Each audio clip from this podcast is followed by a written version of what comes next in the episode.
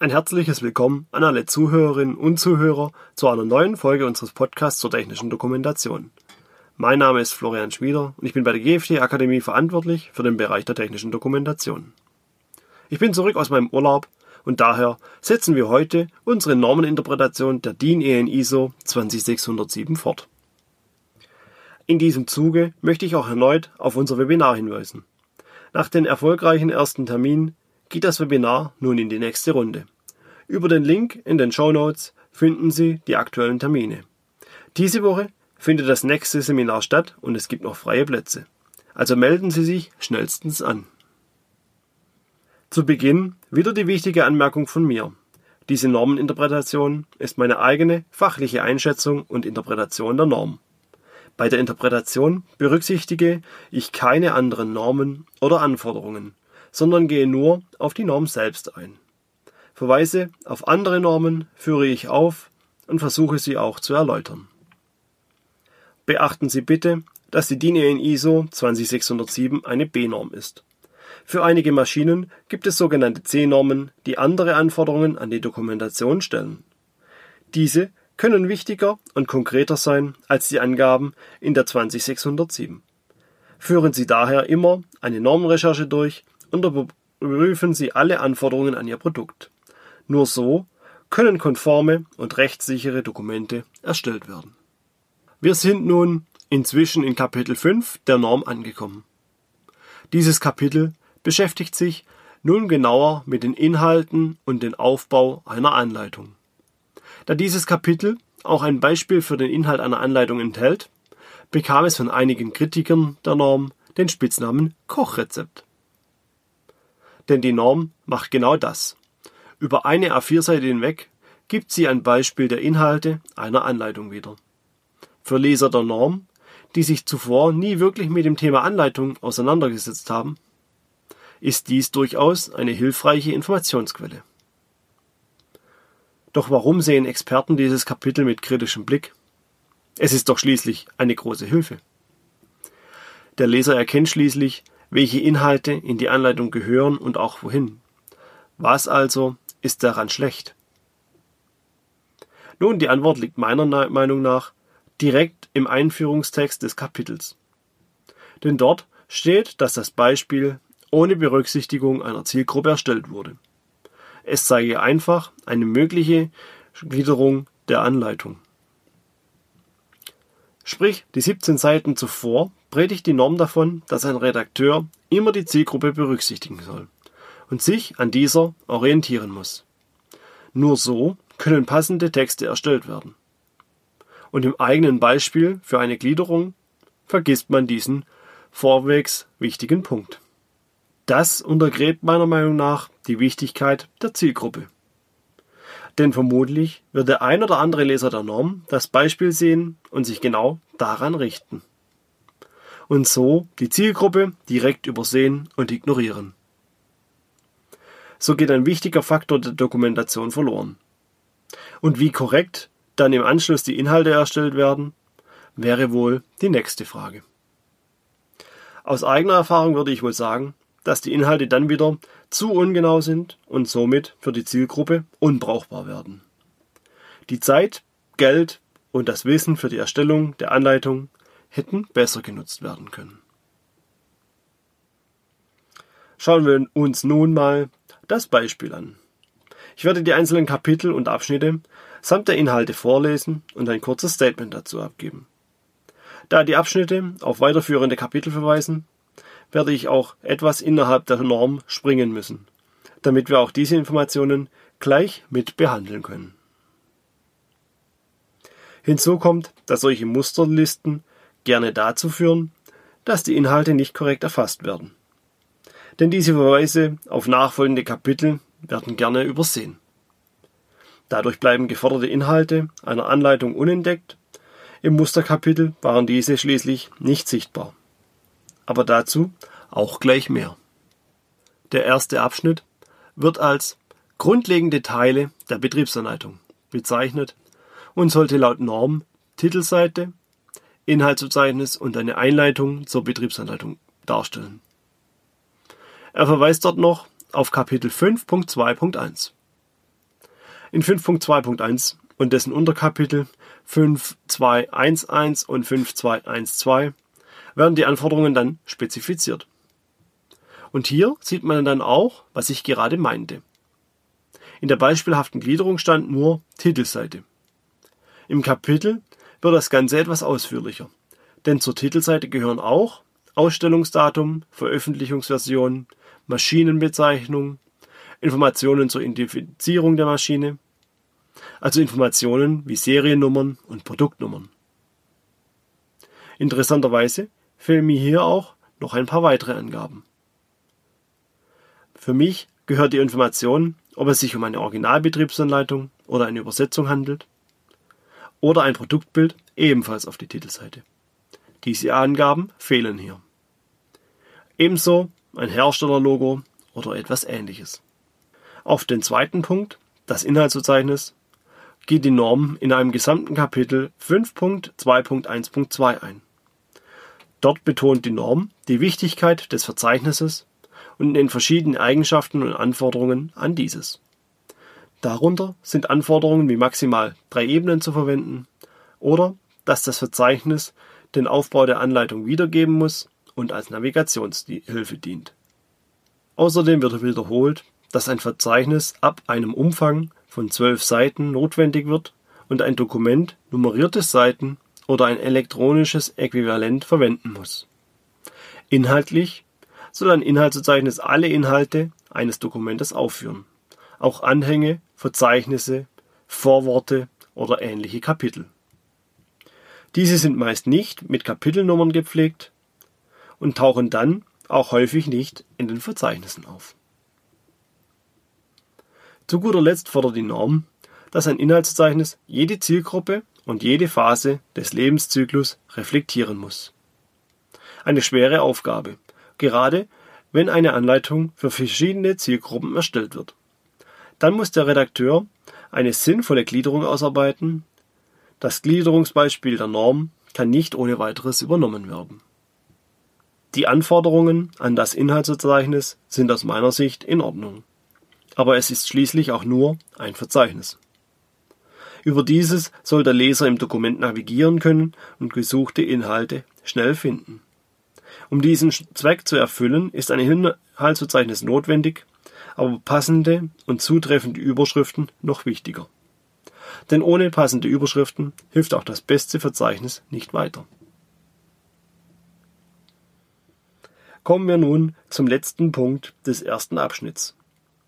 In der Beispielgliederung Einleitung zu Zweck dieser Betriebsanleitung bezeichnet. Auch eine nicht sonderlich aussagekräftige Bezeichnung. Was also will die Norm hiermit aussagen? Ein eigenes Unterkapitel hierfür gibt es nicht. Die Inhalte stehen in Kapitel 5.2.11 Allgemeines. Dort steht unter Spiegelstrich C nochmals genau dasselbe. Vermutlich gehören die nachfolgenden Spiegelstriche hier hinzu und dienen der Erläuterung. Denn dort sind folgende Inhalte aufgelistet wie die Anleitung zu lesen und zu verwenden ist,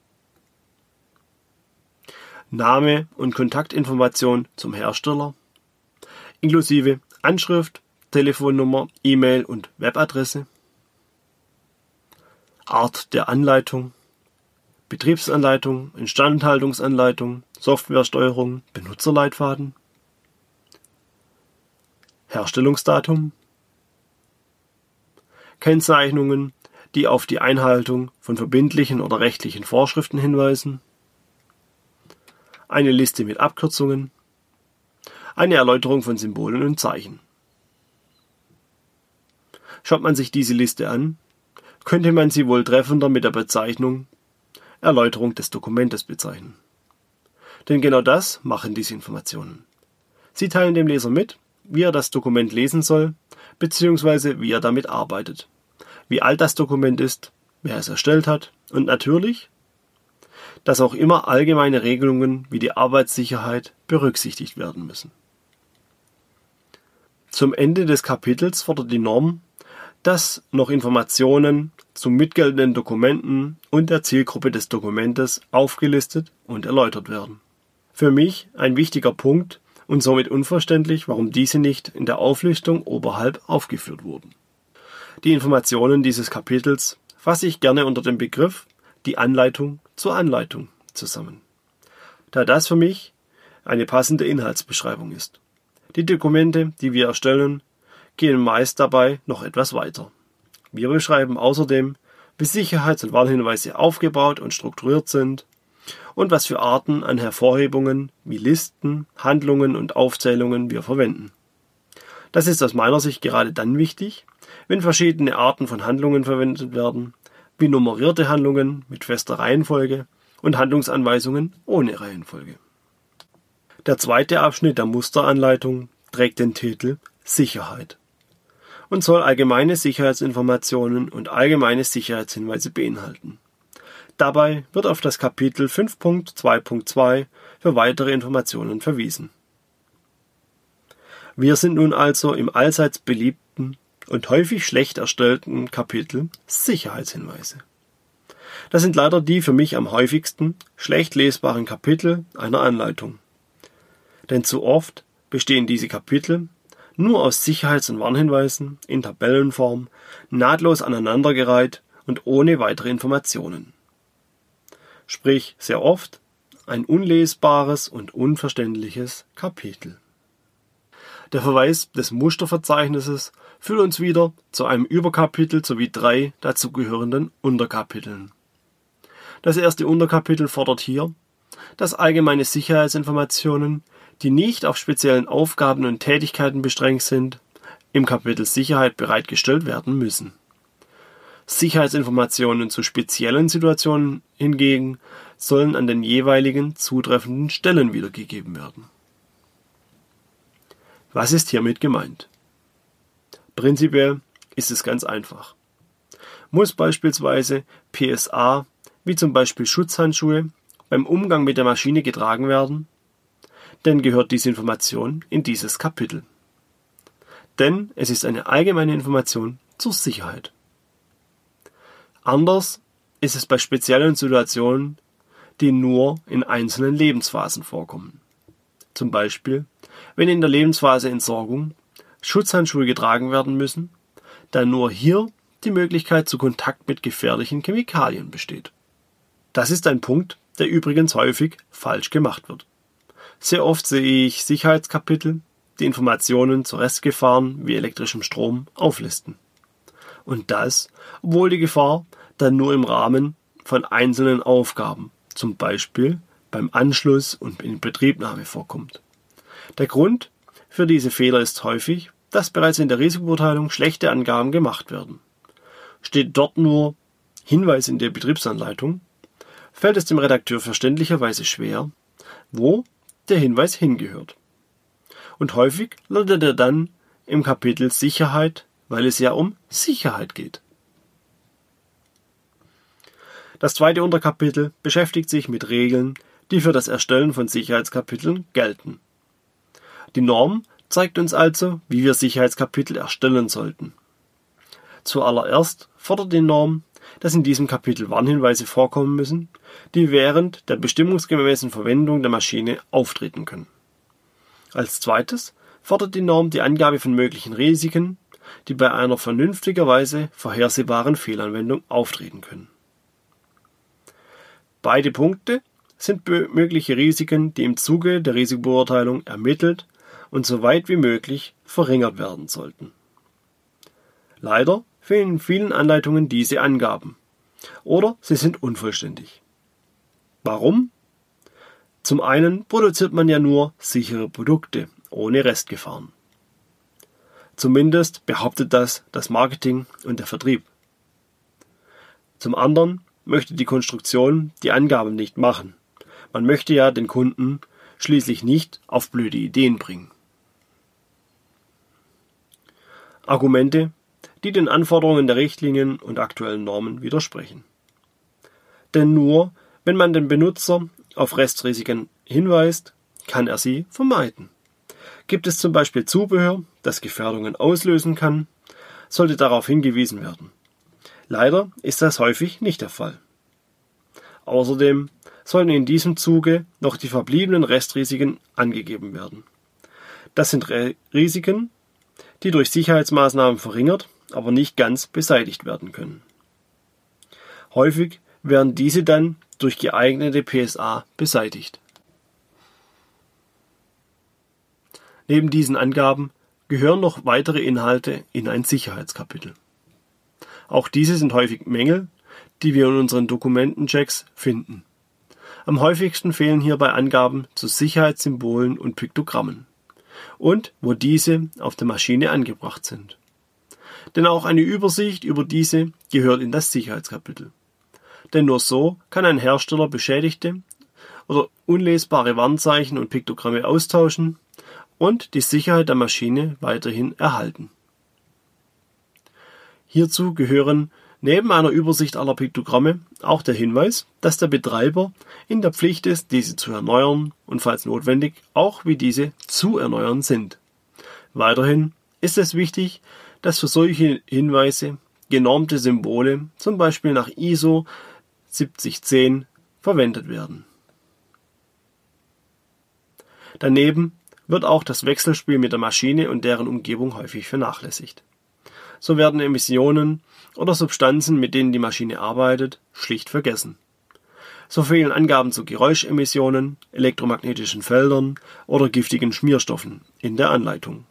Das Personal begibt sich so häufig unwissentlich in Gefahrensituationen, es drohen Haftungsrisiken für den Hersteller. Die Norm fordert hierbei die Angabe dieser Informationen, falls sie für die Maschine relevant sind. Hierzu gehören auch Informationen zur Sicherheit von Benutzergruppen. Sprich, der Hersteller muss sich überlegen, wer mit der Maschine arbeitet und ob er vielleicht sogar zu einer besonders schutzbedürftigen Benutzergruppe gehört. Häufig werden hierbei Kinder vergessen. Sollten Sie nun argumentieren, Kinder arbeiten nicht an ihrer Maschine, sage ich nur Auszubildende. Denn hier wird häufig vergessen, dass diese auch minderjährig sein können. Auch Personen mit Herzschrittmachern oder generell älteres Personal wird häufig vernachlässigt. Bei älterem Personal ist das Thema altersbedingter Gehör- oder Sehverlust nicht zu vernachlässigen. Kommen wir nun noch zum Ende dieser Folge auf das Thema Notfall. Ein Thema, das häufig in Anleitungen vergessen wird, obwohl die Informationen benötigt werden würden. Auch die DIN EN ISO 20607 fordert Angaben zu diesem Thema. Doch was genau ist mit Angaben zu Notfällen gemeint? Welche Informationen sollen dem Benutzer gegeben werden? Nun, das ist von Maschine zu Maschine unterschiedlich. Bei Pressen sind beispielsweise Informationen wichtig, wie die Presse auseinandergefahren werden kann, falls eine Person eingeklemmt wird Entsprechend muss während der Konzeption der Maschine bereits überlegt werden, welche Gefahrensituationen bei der jeweiligen Maschine entstehen könnten und wie diese zu lösen sind. Auch Informationen zur Brandbekämpfung, Unfällen oder Betriebsstörungen können wichtig sein und gehören in dieses Kapitel. Insbesondere wenn Maschinen oder Anlagen mit Schmierstoffen oder anderen Betriebsmitteln arbeiten. Es wäre schließlich schlecht, wenn eine Maschine zur Verarbeitung von Aluminium brennt und jemand versucht, sie mit Wasser zu löschen. Sprich, hier gehören alle Themen hinzu, die jemand aus Reflex machen könnte. Denn Notfälle führen häufig dazu, dass Menschen in Stress geraten, nicht über Sachverhalte nachdenken und reflexartig handeln. Das kann zu weiteren Gefahrensituationen führen oder die aktuelle Gefahrensituation verschärfen. Diese Situationen müssen bei der Produktkonzeption bedacht und dann auch in der Anleitung aufgeführt werden. Und nun sind wir am Ende des Kapitels und am Ende dieser Folge angelangt. Ich hoffe, Ihnen hat diese Folge gefallen. Wie Sie die DIN EN ISO 20607 in der Praxis umsetzen, erfahren Sie in unserem Webinar. Nehmen Sie daran teil und bringen Sie sich und Ihre Dokumentation auf den aktuellen Stand der Technik. Der nächste Termin ist übrigens diese Woche. Falls Ihnen die Folge gefallen hat, freuen wir uns auf ein Abo oder einen Kommentar von Ihnen. Ich bedanke mich fürs Zuhören. Bis zum nächsten Mal.